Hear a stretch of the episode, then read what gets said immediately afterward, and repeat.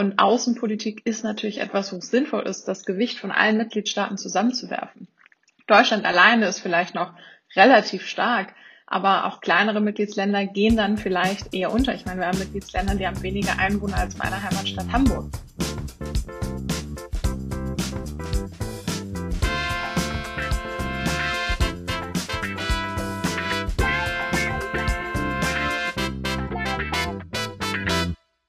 Hallo Coco. Hallo Tim, schön dich zu sehen. Das geht mir genauso. Ähm, Zeit für eine neue Folge. Ich bin dran, ein Thema mitzubringen. Es geht um die EU-China-Beziehung heute und natürlich wollen wir da mit jemandem sprechen, der ein bisschen mehr Ahnung als wir beiden davon hat. Und insofern begrüße ich liebe Svenja. Hallo. Hallo, moin. Schön, dass ich bei euch sein darf. Moin stimmt gut ein aus dem hohen Norden Hamburg. Ähm, perfekt. Das bringt uns tatsächlich auch schon zu unseren klitzekleinen Anfragen. Ähm, die wir immer am Anfang einer Folge machen. Die erste lautet, wo bist du gerade? Wahlkreis oder Brüssel? Ich bin in Brüssel. Mhm. Dann die nächste ist, äh, was machst du denn von Beruf und wolltest du das, was du aktuell machst, auch schon immer werden? Ich bin jetzt gerade Politikerin, ich bin Abgeordnete im Europäischen Parlament. Ähm, ursprünglich wollte ich immer Historikerin werden, bin dann äh, allerdings in die, in die Kommunikation gegangen, habe in der Unternehmenskommunikation gearbeitet und Politik war immer meine Leidenschaft und es war immer so ein Traum. Wenn ich mal kandidiere für ein Parlament, dann fürs Europaparlament. Ja, und das hat dann tatsächlich mit 29 schon geklappt. Von daher lebe ich gerade ein bisschen mein Traum. Mhm. Und ich glaube, der ehemalige Traum als Historikerin passt auch ganz gut zur Folge heute, weil es bei der EU-China-Politik ja auch ein bisschen um eine historische Komponente des Ganzen geht. Absolut. Dann nächste Frage. Was ist Europa für dich in einem Wort? Begegnung. Okay. Auch nicht schlecht, hatten wir, glaube ich, auch noch nicht in unseren. Nee, ich glaube nicht. Diese Begegnung mit Menschen, dieses Erleben von unterschiedlichen Hintergründen, unterschiedlichen Kulturen. Für mich ist Europa immer wieder sich neu entdecken und begegnen. Mhm. Das hat man natürlich geballt dann im Europäischen Parlament. Ja. Und äh, nächste Frage: Hast du denn einen Lieblingsort in Europa? Das ist schwer. Äh, ganz oben ist äh, Lissabon, einfach unglaublich schöne Stadt. Ähm, Stockholm finde ich auch toll. Ähm, Ljubljana, unglaublich schöne Perle. Also es gibt so viele tolle Orte, aber ich glaube, die drei sind ziemlich vorne dabei. Mhm. Also ich war zumindest schon in Stockholm, da kann ich definitiv zustimmen und Ljubljana schwärmen alle vom. Slowenien soll ja wirklich sehr schön sein. Vielleicht äh, mal eine der nächsten Reisen wert, wenn es Covid wieder zulässt. Ähm, dann die letzte Frage. Hast du eine Netflix-Empfehlung für uns? Äh, ich selber gucke natürlich alle politischen äh, Sendungen total gerne. Ich ähm, habe direkt nochmal Borgen durchgucken müssen, als es äh, auf Netflix kam. Deswegen kann ich jedem nur empfehlen. Mhm. Kenne ich zum Beispiel noch gar nicht. Äh, worum geht's da, wenn ich fragen darf? Ähm, Borgen ist äh, die, das dänische Parlament und, ähm, und äh, der Regierungssitz. Und äh, in, in der Serie geht es quasi um den Weg einer, einer dänischen Politikerin ins Regierungsamt und äh, super spannend, äh, nicht nur für Politik-Junkies, ähm, wirklich spannend auch so Prozesse zu, zu verstehen mit ein bisschen Drama hinten dran. Ah, klingt gut. Als du gerade meintest Politikserien, dachte ich, du sagst jetzt House of Cards, der ultimative Klassiker, aber nee. nee, es ist, es ist realistischer als, als House of Cards, würde ich sagen. Okay. Sehr gut. Ähm, muss ich mir mal anschauen. Wenn es das auf Netflix gibt, dann habe ich auf jeden Fall da was zu tun. Gibt es ja, ist ja eine Netflix-Empfehlung. Ähm, okay. Dann würde ich sagen, kommen wir zum Thema heute, mit dem wir, über das wir mit dir sprechen wollen. Ähm, und zwar geht es um die EU-China-Beziehung. Bevor wir konkret darüber sprechen, vielleicht einfach mal allgemeiner gefragt. Warum gibt es eigentlich eine EU-Außenpolitik? Es gibt ja auch die Außenpolitik der, der einzelnen Mitgliedstaaten. Warum braucht man das noch zusätzlich? Ja, warum gibt es eigentlich noch die Außenpolitik der einzelnen Mitgliedstaaten, könnte man fragen. Ah, gute Frage. Außenpolitik ähm, ist natürlich etwas, was absolut viel Sinn macht, das auf europäischer Ebene zu haben. Bei allen Politikfeldern müssen wir uns fragen, welche Kompetenz macht wo Sinn. Und Außenpolitik ist natürlich etwas, wo es sinnvoll ist, das Gewicht von allen Mitgliedstaaten zusammenzuwerfen. Deutschland alleine ist vielleicht noch relativ stark, aber auch kleinere Mitgliedsländer gehen dann vielleicht eher unter. Ich meine, wir haben Mitgliedsländer, die haben weniger Einwohner als meine Heimatstadt Hamburg. Ähm, von daher sollten wir uns überlegen, unser ganzes Gewicht zusammenzuschmeißen. Deswegen macht es Sinn, Europapolitik auf, äh, auf Außenpolitik auf europapolitischer Ebene zu haben. Die ist allerdings noch nicht so schlagkräftig wie wir uns das häufig wünschen würden. Auch äh, der hohe Beauftragte für Außenpolitik ist ja kein Außenminister. Das heißt, er ist dann häufig nicht so schlagkräftig, ist häufig davon abhängig, was die Mitgliedsländer auf Ratsebene entscheiden. Und da haben wir häufig das Problem, dass wir keine Einigung sehen. Und auch gerade beim Thema China ist das etwas, was uns häufiger begegnet, wo wir schlagkräftiger sein müssen, das aber ausgebremst wird von einzelnen Mitgliedsländern. Heißt das, du hältst das für total überholt, dass es überhaupt noch Außenpolitik der Mitgliedstaaten gibt, also nationale Außenpolitik? total überholt wäre anmaßend. Also ich glaube, jedes Land muss sich überlegen, wie sie sich außenpolitisch positionieren. Allerdings sollten wir als Europäische Union das schaffen, gemeinsam geeint zu sprechen. Weil nur wenn wir es wirklich schaffen, gemeinsam geeint mit einer Stimme zu sprechen, haben wir wirklich Schlagkraft auf der internationalen Bühne. Und äh, momentan erleben wir das häufig noch so, dass jedes Mitgliedsland irgendwie so ein bisschen versucht zu lavieren und auch gerne mal versucht, das Beste für sich individuell rauszuholen. Und das ist ja ein bisschen entgegen dem Sinn einer Union. Mhm. Mhm, das stimmt. Der, an der Stelle ist es vielleicht gut, mal ein Zitat von Martin Schulz einzuwerfen, ähm, das, glaube ich, dafür ganz, ganz entscheidend ist, was du gerade sagst, wie schwer es ist, mit einer Stimme zu sprechen. Äh, wir lassen es mal kurz laufen. Wenn, meine Damen und Herren, wir die EU handlungsfähiger machen, dann, damit wir nicht das erleben, was wir im Umgang mit China erleben. Die einen wollen richtigerweise Sanktionen wegen der Polizeiknüppel in Hongkong, die anderen lassen sich von der Supermacht ihren Hafen finanzieren. Aber eine EU, die nicht einig ist, ist schwach. Dabei brauchen wir mehr denn je, und das ist der richtige Teil Ihrer Regierungserklärung und die richtigen Prinzipien für die Ratspräsidentschaft ein starkes Europa. Wie siehst du das? Ja, Martin Schulz hat auch manchmal recht. Ähm, Sehr schön. Ähm, kann, kann, jedem mal passieren. Ähm, nee, also absolut wichtiger Punkt, den er da anspricht. Und das ist ja auch ein, auch ein systemisches äh, Situation, die wir sehen. Ähm, China versucht ganz systematisch in die Einheit äh, der Europäischen Union reinzugrätschen. Ähm, das geht zum Beispiel mit ähm, Finanzierung von Infrastruktur, ähm, das ja eine gewisse Abhängigkeit dann auch schafft, insbesondere wenn dann die Kredite dafür nicht bedient werden können. Das ist etwas, was wir auch außerhalb der Europäischen Union sehen, gerade in den Balkanländern. Ähm, und wir leben das gerade in, in Ungarn ganz besonders. Das ist das Land, das immer wieder ausschert, wenn es gegenüber einer harteren Gangart äh, zu China geht dass wir da eine ganz klare Gegenhaltung erleben von Ungarn, die natürlich starke finanzielle Interessen haben, weil China finanziell sehr aktiv ist. Und das ist natürlich eine Gefahr für die Einheit der Europäischen Union. Und das ist etwas, was wir nicht zulassen dürfen, dass da eine Macht von außen reingrätscht. Mhm. Ich glaube, man hört raus, dass es da destabilisierende Tendenzen gibt, eben aufgrund bilateraler Verhandlungen, die anscheinend zeitgleich zu den EU-China-Verhandlungen passieren. Ähm, äh, also ich glaube, das muss man sich wirklich vor Augen führen, dass da eben die EU doch nicht so geeint spricht, wie sie es vielleicht tun könnte. Dann würde ich vorschlagen, wir schauen uns jetzt mal die aktuelle EU-China-Beziehung an und die aktuellen Themen, die wichtig sind. Ähm, Im Angesicht dessen, gestern, also vom Aufnahmetag aus gestern, äh, war ja die Rede anlässlich des 100. ich glaube, Jahrestags der Kommunistischen Partei von Xi Jinping. Ähm, die hast du wahrscheinlich auch gehört oder zumindest am Rande davon mitbekommen. Ähm, kannst du uns mal deine Einschätzung dazu geben? Ja, ähm, am, am 1. Juli ist ja das 100-jährige Bestehen der Kommunistischen Partei Chinas äh, gefeiert worden und anlässlich dessen hat Xi Jinping äh, diese Rede gehalten. Das ist eine Rede, die war sehr angefüllt mit ja, Kriegsrhetorik, kann man fast sagen. Also auch sehr plakativ, sehr aggressiv. Äh, es ist ganz klar gesprochen worden von ausländischen Mächten, die, die China versuchen wollen zu, zu unterjochen ähm, und äh, sehr auf Konfrontationskurs. Also ganz klar gesagt, das chinesische Volk wird sich nicht tyrannisieren lassen.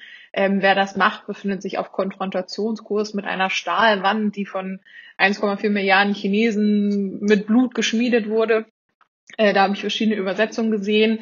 Ähm, ich spreche jetzt auch kein, keine chinesische Sprache, ähm, deswegen muss ich mich da auch auf die Übersetzung verlassen. Aber was man auf jeden Fall erkannt hat, äh, es ist sehr aggressive Rhetorik gewesen, sehr an Kriegsrhetorik erinnert.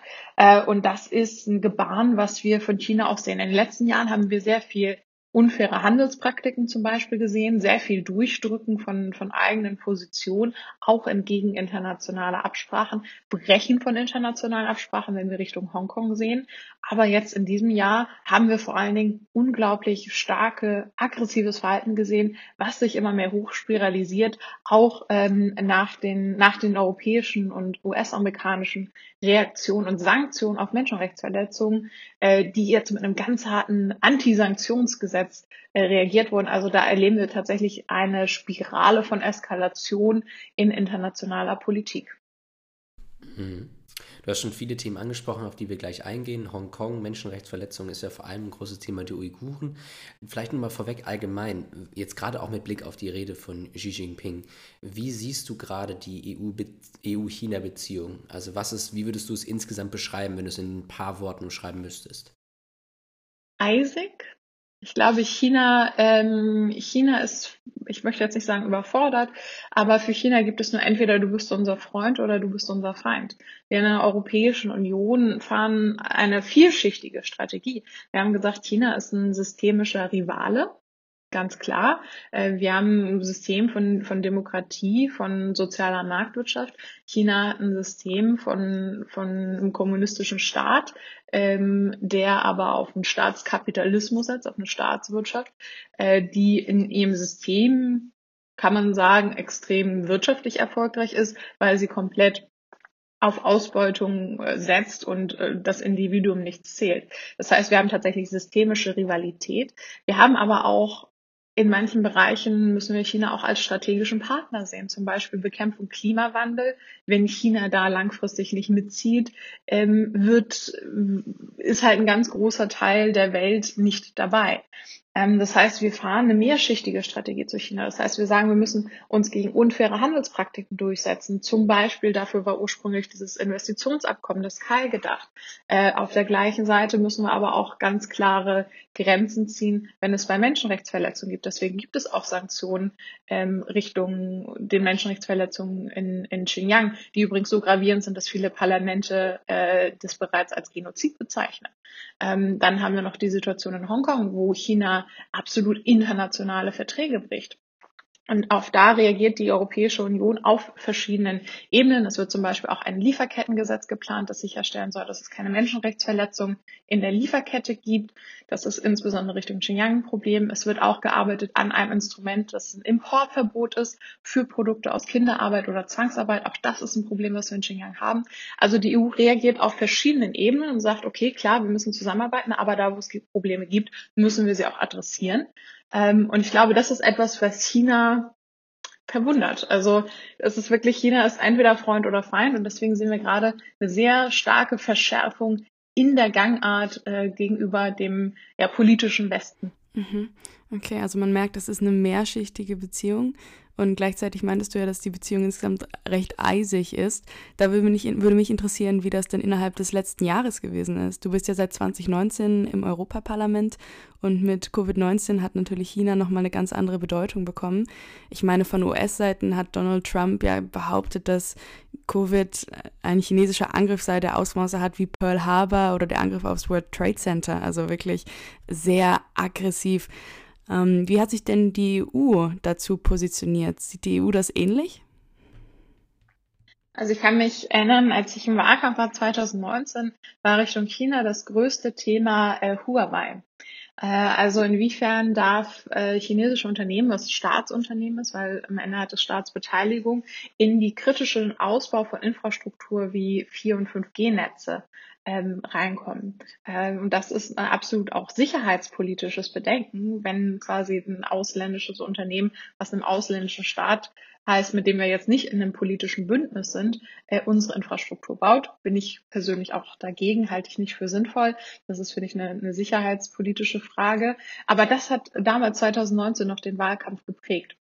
Und dann kam immer mehr, dann kam, kam die Situation in Hongkong, ähm, aggressiveres Verhalten gegenüber Taiwan, auch insgesamt aggressiveres Verhalten im südchinesischen Meer. Auch deswegen wird jetzt nach dem Sommer wird die EU eine Indo-Pazifik-Strategie vorlegen und auch da die Zusammenarbeit in der Region verbreitern. Ähm, dann kam, kam die Situation Menschenrechtsverletzung Uiguren. Auf der anderen Seite wurde parallel an dem KAI gearbeitet. Das wurde unter also das ähm, China-EU-Investitionsabkommen. Ähm, da muss man einmal kurz sagen, es gibt quasi Freihandelsabkommen. Also das ist das höchste Maß. Da geht es dann um wirklich Zoll- und warenfreien Handel. Und dann gibt es Investitionsabkommen, Investitionsschutzabkommen. Investitionsabkommen sollen Rahmen setzen, ähm, damit eben Investitionen auch besser geregelt sind, die gegenseitig in den Ländern gemacht werden. Ähm, das ist nämlich ein ganz großes Problem mit China auf der wirtschaftlichen Seite, ähm, da die halt die heimischen Unternehmen strategisch bevorzugen. Ähm, und das sollte in diesem Keil gelöst werden. Also grundsätzlich wichtig. Allerdings war es irgendwie gut gedacht, aber nicht gut gemacht, inhaltlich zu kurz kommt. Ähm, die Frage von Investitionsschutz äh, ist nicht gegeben. Also ähm, unter europäische Unternehmen, die in den chinesischen Markt gehen, immer noch benachteiligt. Nur sehr hohe Investitionssummen, das heißt für einen Großteil von kleineren mittelständischen Unternehmen bringt es keine Verbesserung.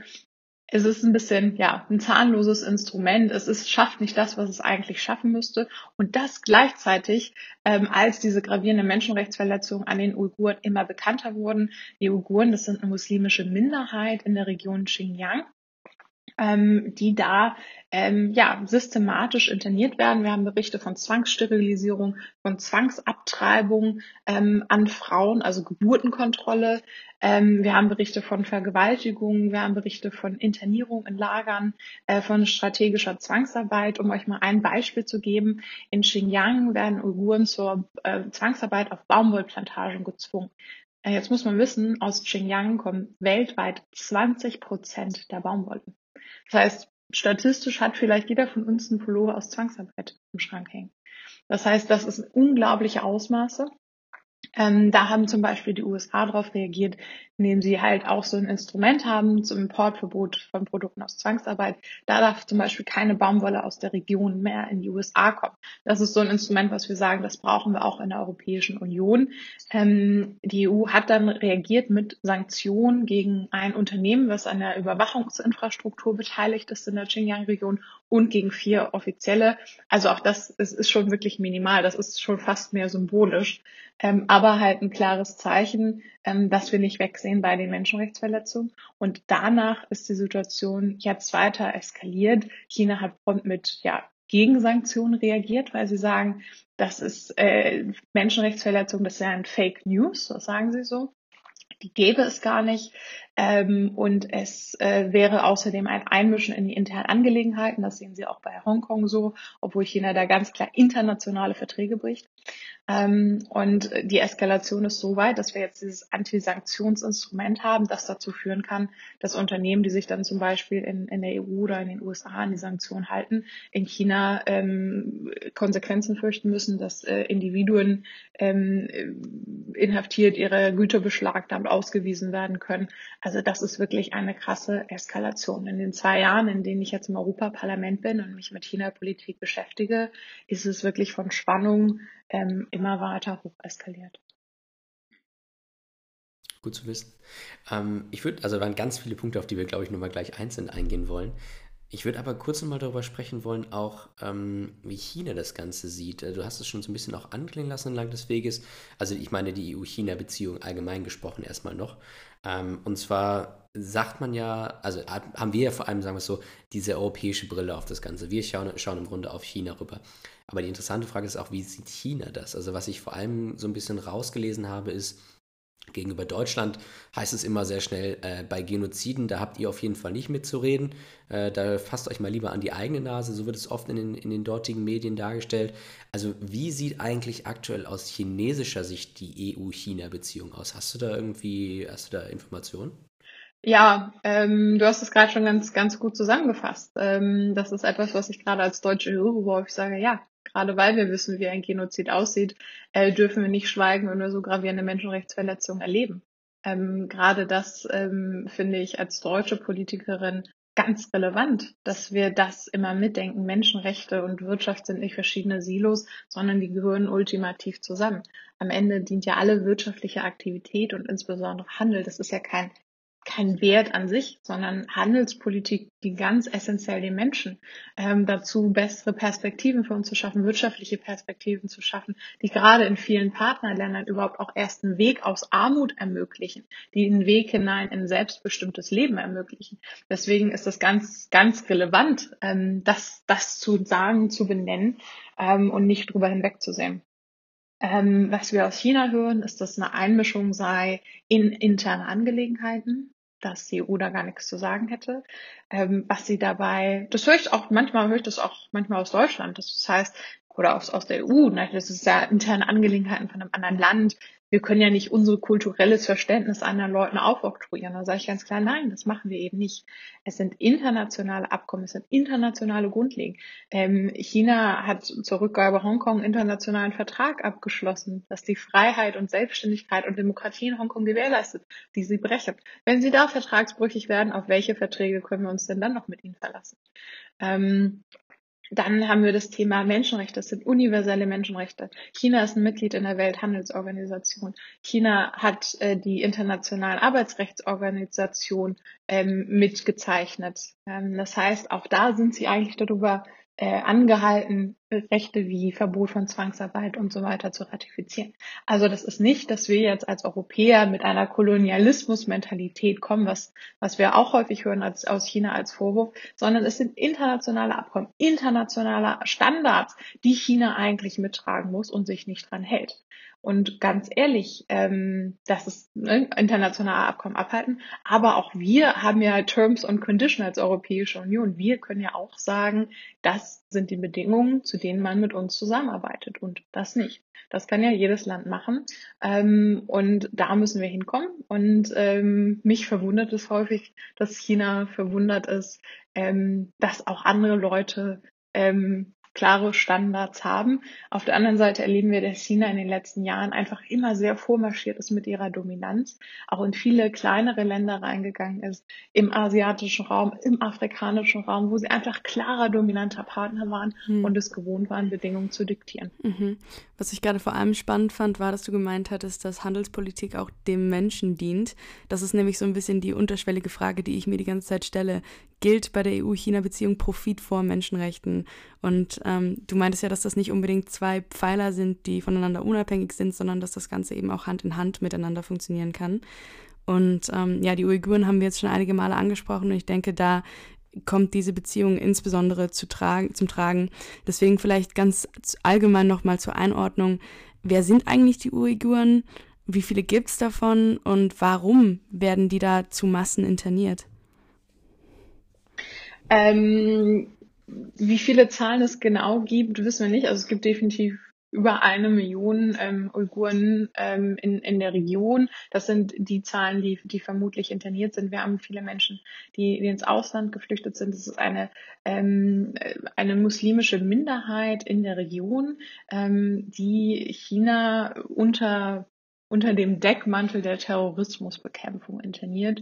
Ähm, das ist übrigens etwas, was wir in vielen Ländern sehen, ähm, Terrorismusbekämpfung ähm, zur, zur Unterdrückung von Minderheiten.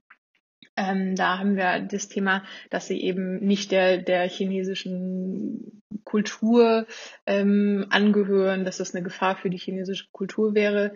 Ähm, auch, äh, das ist in, in China viel, viel Kinderfamilien im Gegensatz zu, zu äh, chinesischen Standardfamilien, sage ich mal. Ähm, und da erleben wir eben dann, äh, das sind die Argumentation und dass es da angeblich viel Terrorismus gäbe, als Argumentation und das sind offiziell Umerziehungslager oder ähm, Fortbildungslager, ähm, in, in die die Menschen dann angeblich ähm, bessere Chancen hätten, im Leben klarzukommen, auf dem Arbeitsmarkt klarzukommen. Also das ist die, die offizielle, offizielle Begründung ähm, was wir hören und erleben von Menschenrechtsorganisationen, von Menschen, die es ähm, aus der Region weggeschafft haben, ähm, dass das systematische Unterdrückung ist. Wie gesagt, mehrere Parlamente haben das bereits als Genozid an, äh, anerkannt, weil so viele einzelne Bestandteile, also Genozid und Völkermord, ähm, zusammenkommt. Zum Beispiel Geburtenkontrolle, das ist Zwangssterilisierung, Abtreibung, ähm, Folter, ähm, Internierung, Zwangsarbeit. Also es sind ganz viele einzelne Merkmale, die zusammengenommen dann eben ähm, die Bestandteile eines Völkermords erfüllen. Äh, wie gesagt, es haben einzelne Parlamente, zum Beispiel das niederländische Parlament, ähm, aber auch in Kanada wurde das schon bereits als Genozid eingeordnet. Mhm. Teilst du denn diese Einschätzung? Würdest du auch sagen, das ist ein Genozid? Von den Berichten, die wir hören, ähm, muss man, glaube ich, zwangsläufig zu der Interpretation kommen.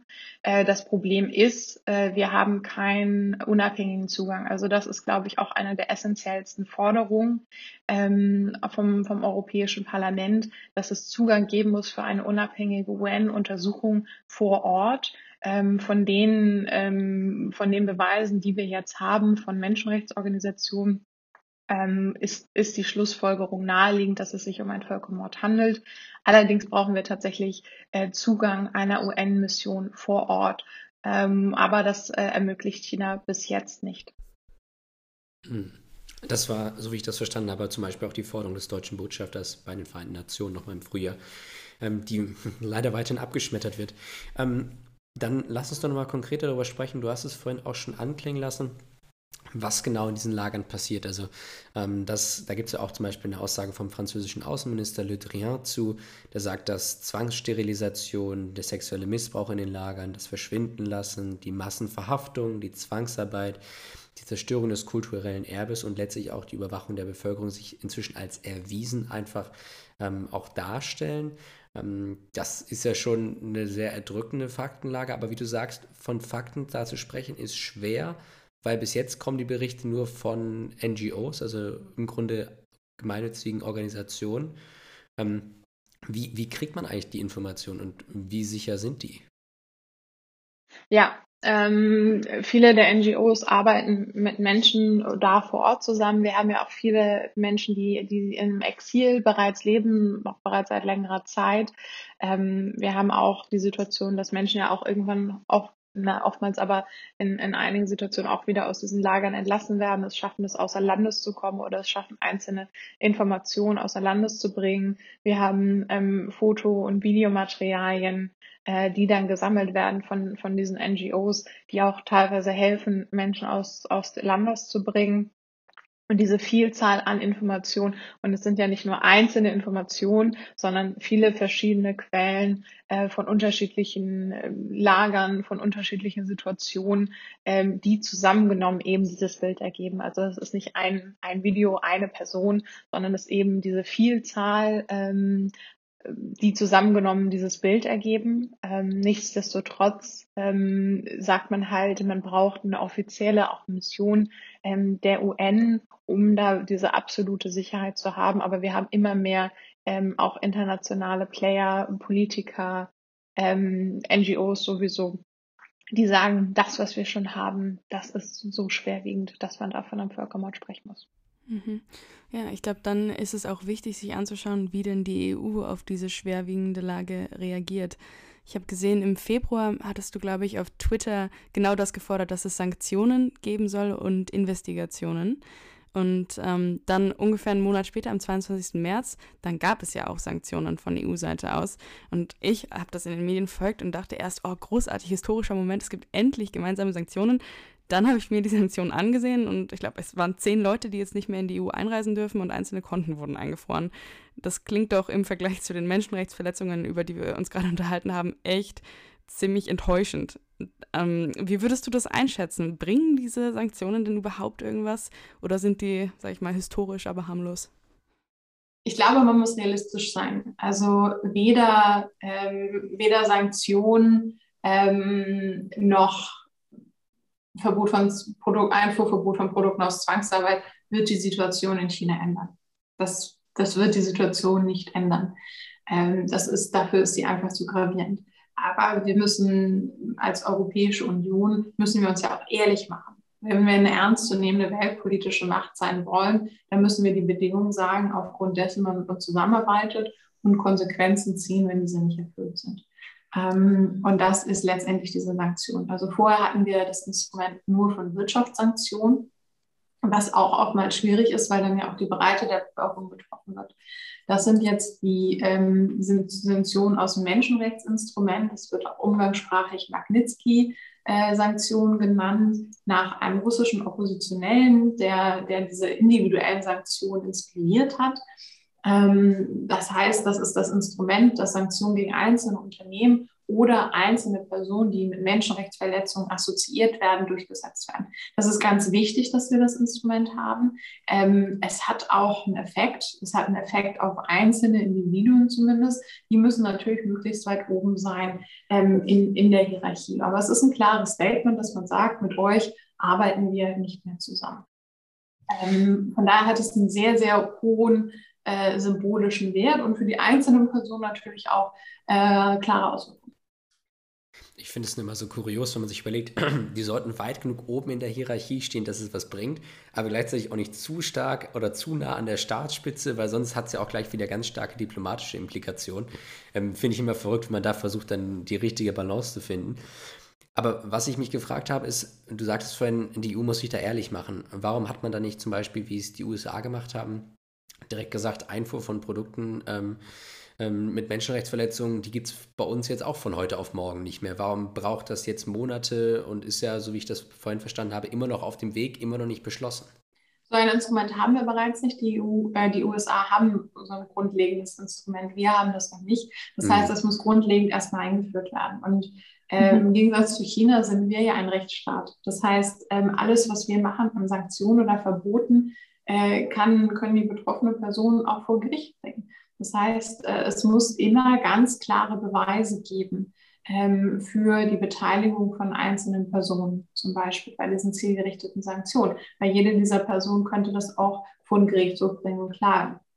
Ähm, und auch bei den, bei den Sanktionen bei Produkten aus Zwangsarbeit, das sagt sich so einfach, das ist aber höchst kompliziert. Ähm, wenn wir allein beim Beispiel Baumwolle bleiben, äh, dann steht da jetzt nicht überall auf jedem Baumwollfaser, ähm, steht ja jetzt nicht Xinjiang drauf, sondern wir haben, äh, das sind ja dann die Rohprodukte. Aber bei uns kommen ja selten Rohprodukte an, sondern die geht dann vielleicht ähm, nach Vietnam und ähm, wird dann vielleicht in Vietnam zu Textilien verarbeitet. Ähm, und da weiß vielleicht der europäische Händler gar nicht, woher die Baumwolle eigentlich kommt von dem T-Shirt, was in Vietnam gefertigt wurde. Das heißt, das ist sehr, sehr komplex. Das muss du, gut durchdacht sein. Das kann man nicht einfach mal so sagen, weil ja nicht auf den, auf den Kisten äh, groß Xinjiang draufsteht und sagt der Zoll, nee, danke, äh, du kommst hier nicht rein. Also ein bisschen Türsteher-Mentalität, sondern das muss wirklich mhm. gut durchdachtes Instrument sein. Was ich mich da nur frage, das dauert ja, also das ist wieder für mich ein Beispiel von, die EU ist an der Stelle natürlich im direkten Vergleich schleppen. Also ich kann das komplett nachvollziehen, man sollte da nicht einfach draufschlagen und sagen, jetzt passt's. Ähm, aber ich frage mich halt, wir haben es immer noch nicht, wenn ich dich richtig verstanden habe. Es ist ja immer noch in der Ausarbeitung. Und die Sanktionen der USA, die gibt es jetzt schon, boah, ich würde sagen, mindestens ein halbes Jahr, vielleicht sogar länger. Korrigiere mich gerne, wenn ich es falsch sehe. Aber ist das nicht eigentlich schade, weil da diese, diese, die, die Kraft des Momentes, die man ja eigentlich braucht und von Beweisen, da hast du vorhin ja selber darüber gesprochen, an denen mangelt es ja inzwischen nicht mehr. Vielleicht bei der, bei der Beteiligung von Einzelpersonen, aber das ist systematisch eben aus Xinjiang ähm, Baumwolle gibt, die mit Menschenrechtsverletzungen produziert worden ist. Also ich frage mich da immer, verlieren wir nicht das Momentum, wenn wir so lange brauchen, um, um da zu einem Gesetz zu kommen, das dann solche Vorgehensweisen erlaubt? Und vielleicht noch eine Folgefrage dazu. Was glaubst du eigentlich, wann wird es eigentlich wirklich passieren? Wann kommt es? Wann werden wir äh, uns da aufbäumen an der Stelle?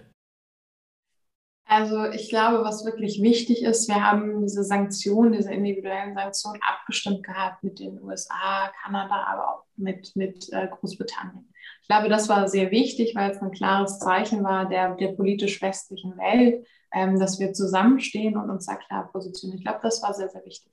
Ähm, die USA haben bereits seit letzten Jahren zum Beispiel das Einfuhrgebot aktiv.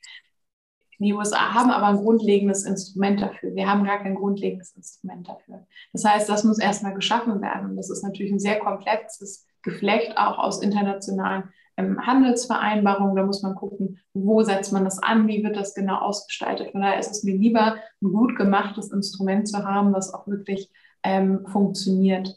Ähm, weil das sagt sich so einfach, das ist am Ende wirklich sehr, sehr komplex.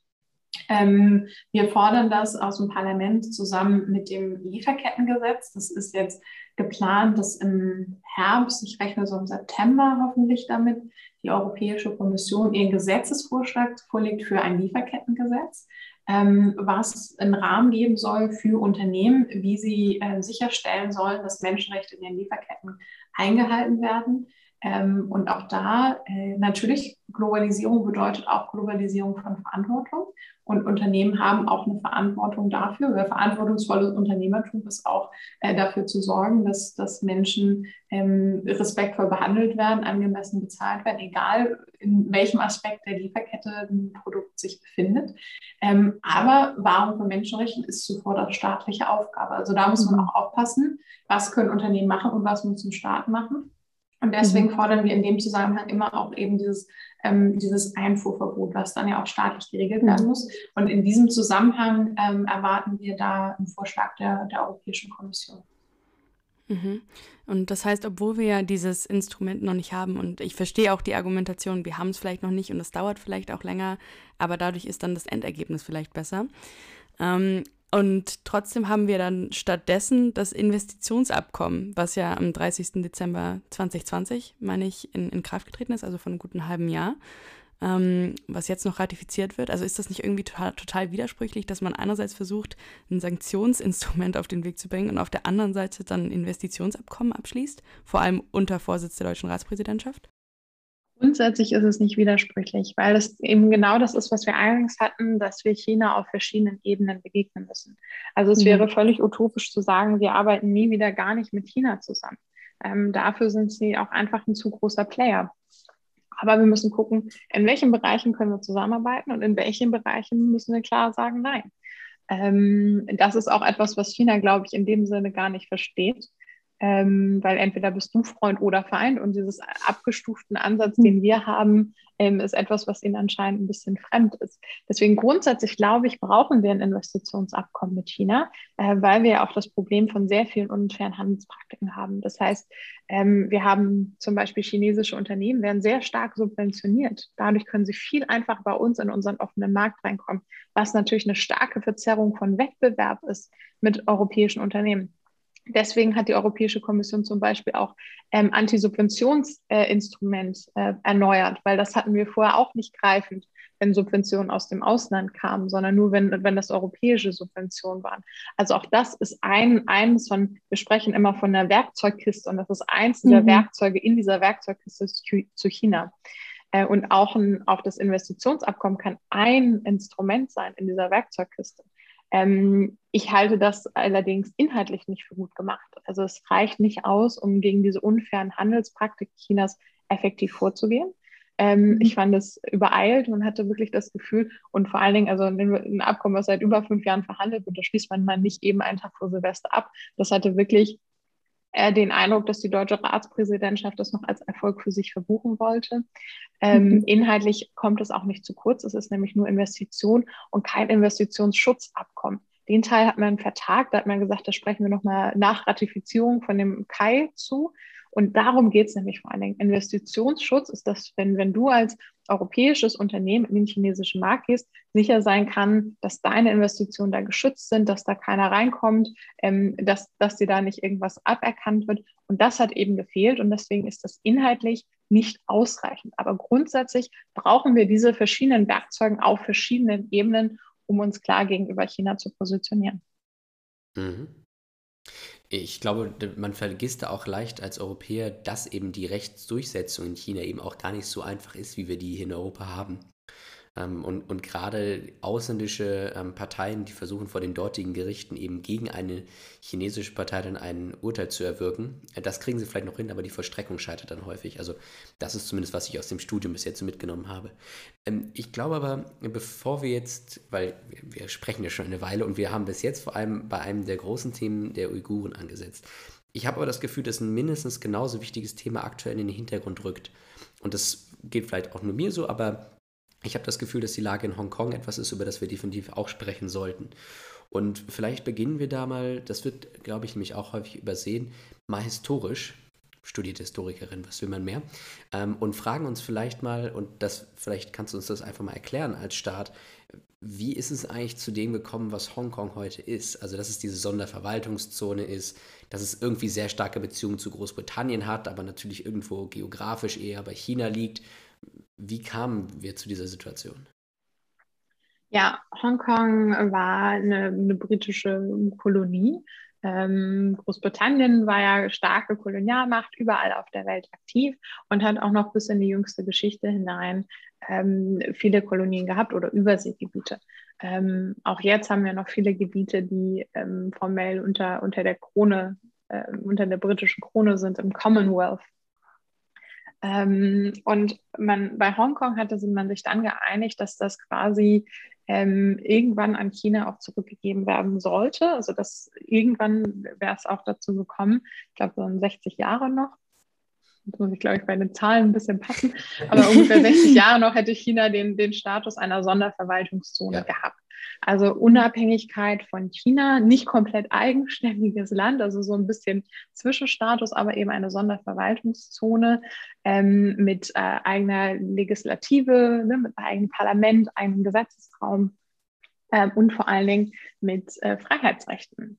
Und mhm. ganz elementar ähm, freie Meinungsäußerung, Versammlungsfreiheit, demokratisches System, also alles das, was wir aus einer Demokratie kennen, was ja sehr konträr zum chinesischen System ist.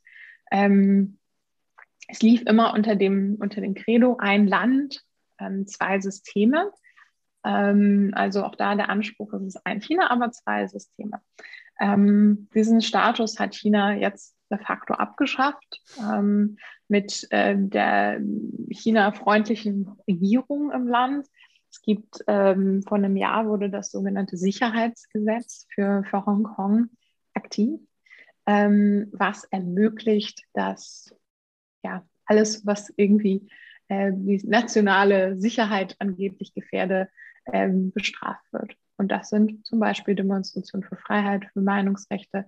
Das heißt, wir haben sehr, sehr viele Demokratieaktivisten, die, wenn sie Glück hatten, noch aus China fliehen konnten, die aber sonst tatsächlich inhaftiert wurden. Wir haben jetzt gerade ähm, diese Woche äh, die Redakteure von Apple Daily, also das letzte freie, freie chinesischsprachige Medium in Hongkong, ähm, was jetzt auch ja, aufgelöst wurde, die, die Redakteure inhaftiert wurden.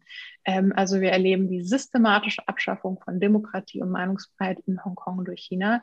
Und das Wichtige mhm. ist eben zu betonen, dass das gewährleistet wurde in einem internationalen Vertrag, also dieses Abkommen mit Großbritannien zur Rückgabe Hongkongs.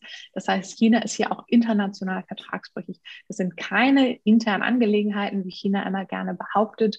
Äh, das ist kein, auch da erleben wir wieder Vorgehen angeblich gegen, gegen äh, Sicherheitsgefahren. Das ist es nicht. Das sind einfach Vorwände, Demokratie in Hongkong abzuschaffen. Und es ist leider passiert. Es ist de mhm. facto so, ähm, das wird sich auch kaum zurückdrehen lassen. Wichtig ist, dass wir das in der EU nicht vergessen, dass wir Hongkong nicht vergessen, dass wir weiter ähm, für die Menschen dort vor Ort äh, sprechen oder auf, auf ihre Situation aufmerksam machen.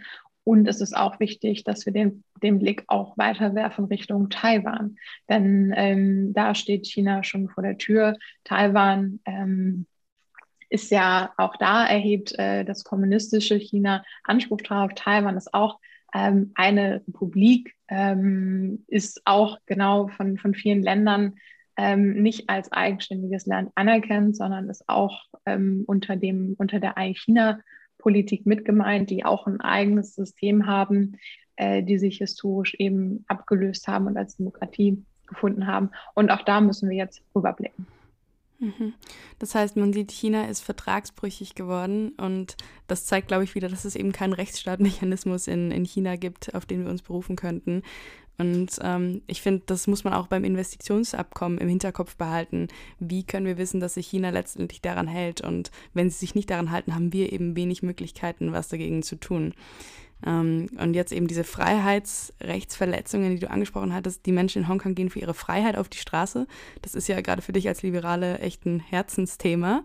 Ähm, wie setzt du dich denn persönlich oder auch mit deiner Partei oder deiner Fraktion Renew Europe, wie setzt ihr euch denn für die Menschen in Hongkong ein?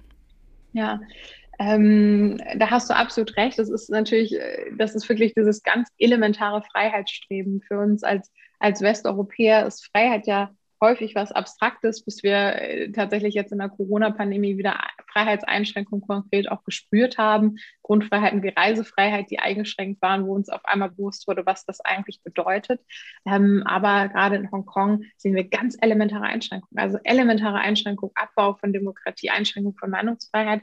Ähm, viele Kollegen bei uns ähm, haben Patenschaften übernommen ähm, für, für Menschen aus Hongkong. Äh, wir machen immer wieder auch medial auf die Situation vor Ort aufmerksam. Ähm, wir haben auch gerade die ganz tolle Menschenrechtspolitikerin Güde Jensen, die ist die Vorsitzende vom Menschenrechtsausschuss, äh, die gerade da bei diesem Thema unglaublich aktiv ist, weil was wir machen müssen, das darf nicht in Vergessenheit geraten. Auch wenn jetzt diese Fakten geschaffen sind, müssen wir immer wieder darauf hinweisen und dürfen das nicht einfach akzeptieren. Was ich vorhin, das fand ich ganz interessant, bei dir so ein bisschen rausgehört habe, ist, dass du ja sagst, wir dürfen es nicht vergessen in Zukunft. Hast du es für dich gedanklich schon abgeschrieben? Also glaubst du, dieser Prozess, der jetzt gerade da passiert, der ist unumkehrbar? Es wird in absehbarer Zeit praktisch einverleibt. Der Staat mit den zwei Systemen wird zu einem System? Ich glaube, grundsätzlich ist nichts unumkehrbar, aber wir müssen realistisch sein. Und wenn wir nach Hongkong sehen, sehen wir, dass ein Land, zwei Systeme abgeschafft ist. Die Freiheit in Hongkong ist unterminiert. Ich glaube, nichts ist unumkehrbar und deswegen ist es wichtig, dass wir auch die internationale Aufmerksamkeit darauf erhalten, auch für die Sicherheit der Menschen in Hongkong. Denn wenn wir international hin, hinsehen, ist es äh, schwieriger, dass ihnen etwas passiert. Ähm, deswegen müssen wir weiterhin sehen, weiter Aufmerksamkeit schaffen, aber wir müssen auch realistisch sein. Ein Land, zwei Systeme ist vorbei. Hm. Vielleicht eine traurige Gewissheit. Das bringt uns auch so ein bisschen vielleicht zu dem Ausblick, den wir ganz zum Schluss noch machen können. Ähm, und zwar, in welche Richtung es geht. Und dazu hätten wir eine Sprachnotiz. Vielleicht an dieser Stelle auch kurz die Erwähnung, ähm, um das nochmal ein bisschen zu promoten. Ähm, es gibt immer die Möglichkeit, dass man uns Sprachnotizen schickt mit Fragen, die wir dann äh, in der kommenden Folge einbauen. Und ähm, so eine spiele ich dir jetzt mal vor. Hallo Svenja, ähm, mich würde interessieren, was denkst du, in welche Richtung wird sich die EU-China-Beziehungen in den kommenden zehn Jahren verändern, besonders da China ja auch als aufstrebende Weltmacht häufig gesehen wird. Danke und liebe Grüße von Lara. Ja, danke Lara für deine Frage. Ähm, ich würde sagen, China ist schon eine Weltmacht. Also das ist keine aufstrebende Weltmacht. China ist schon eine Weltmacht. Ich hatte eingangs einmal gesagt, China ist für uns ein systemischer Rivale, aber auch ein strategischer Partner, zum Beispiel mhm. Bekämpfung von Klimawandel. Ähm, ich glaube, es ist wichtig, dass die EU ihre Beziehung Richtung Asien diversifiziert, also verbreitert aufstellt ähm, und über China hinausgeht. Äh, wir werden im Herbst die Indo-Pazifik-Strategie sehen, ähm, die ganz wichtiger Teil ist, auch zum Beispiel unsere Beziehung mit den ASEAN-Ländern auszubauen. Also, dass wir auch da ein bisschen aktiv auch vorgehen gegen die Vormachtstellung Chinas im asiatisch-pazifischen Raum. Das wird ganz wichtig. Taiwan hatten wir eben schon mal. Da müssen wir frühzeitig ansetzen, um zweites Hongkong zu, zu vermeiden. Ähm, beim, beim Thema Kai, das liegt ziemlich tief im Eisfach und wird auch erst nicht mehr rauskommen. Wir haben vom Europäischen Parlament ganz klare Bedingungen aufgestellt, äh, um überhaupt den Ratifizierungsprozess zu starten. Da sind zum Beispiel die Rücknahme der Sanktionen. Wir, wir haben ja der ganze Menschenrechtsausschuss und einzelne Kollegen sind ja sanktioniert von China als Reaktion auf unsere Sanktionen gegen die Menschenrechtsverletzungen in Xinjiang. Also die müssen erstmal aufgehoben werden und dann sollen sie unabhängige Untersuchungen in der Xinjiang-Region erlauben und äh, Ratifizierung und Zeitplan der Arbeitsrechtskonvention, zum Beispiel Verbot von Zwangsarbeit. Das sind die Bedingungen, die wir im Parlament aufgestellt haben. Das sehe ich, glaube ich, nicht, dass es kommt. Das heißt, Kai liegt ziemlich weit unten im Eisfach. Mhm. Ähm, und dann ist es wichtig, dass wir vor allen Dingen ähm, bilateral mit den USA uns ganz klar positionieren, auch zu China. Wie wollen wir weitermachen? Ähm, und ähm, uns da breit aufstellen und auch Beziehungen im asiatischen Raum jenseits China suchen, uns mit internationalen demokratischen Partnern ganz klar positionieren. In vielen Bereichen, außenpolitisch, handelspolitisch, aber auch zum Beispiel ein Thema, das hatten wir noch gar nicht oder nur ganz am Rande, ähm, Technik. Also auch da erleben wir äh, eine Technikdominanz von China, die neue Technologien nutzt, vor allen Dingen zur systematischen Überwachung und Unterdrückung ihrer Bevölkerung. Da sind wir auch auf europäischer Ebene dran. Ähm, wir machen ein Gesetz zum Beispiel zur künstlichen Intelligenz, woran ich auch arbeite, ethische Grundlage zur Einsatz und Entwicklung von künstlicher Intelligenz. Und da müssen wir ganz klar demokratische Gegenpole setzen. Also es sind viele verschiedene Ebenen, auf denen wir arbeiten müssen. Aber der Schlüssel wird vor allen Dingen liegen in der internationalen Zusammenarbeit. Denn Gegengewicht zu China wird die EU nicht alleine bilden. Mhm. Okay. Ja, ich glaube, ähm, was es ja jahrelang gab, war dieses Narrativ, dass China sich immer weiter wandeln und öffnen wird, wenn bloß die EU immer mehr Kooperationen initiiert, und zwar die EU allein. Und ähm, ich glaube, was man auf jeden Fall raushört, ist, dass du auch der Meinung bist, dass dieses Narrativ vielleicht ein bisschen überholt ist und dass es mittlerweile andere Antworten auf diese Kernfragen braucht. Und was diese Antworten sein könnten, hast du uns jetzt ja gerade eben schon beschrieben. Insofern, glaube ich, sind wir für heute am Ende der Folge. Ich habe keine weiteren Fragen mehr. Tim, hast du denn noch Fragen? Nein, ich schließe mich an. Okay, dann super, Svenja, vielen, vielen Dank. Ich habe wahnsinnig viel gelernt. Ähm, danke für deine Zeit und ja, wir sehen uns irgendwo in Europa. Danke, Tim und Coco, für das tolle Gespräch mit euch.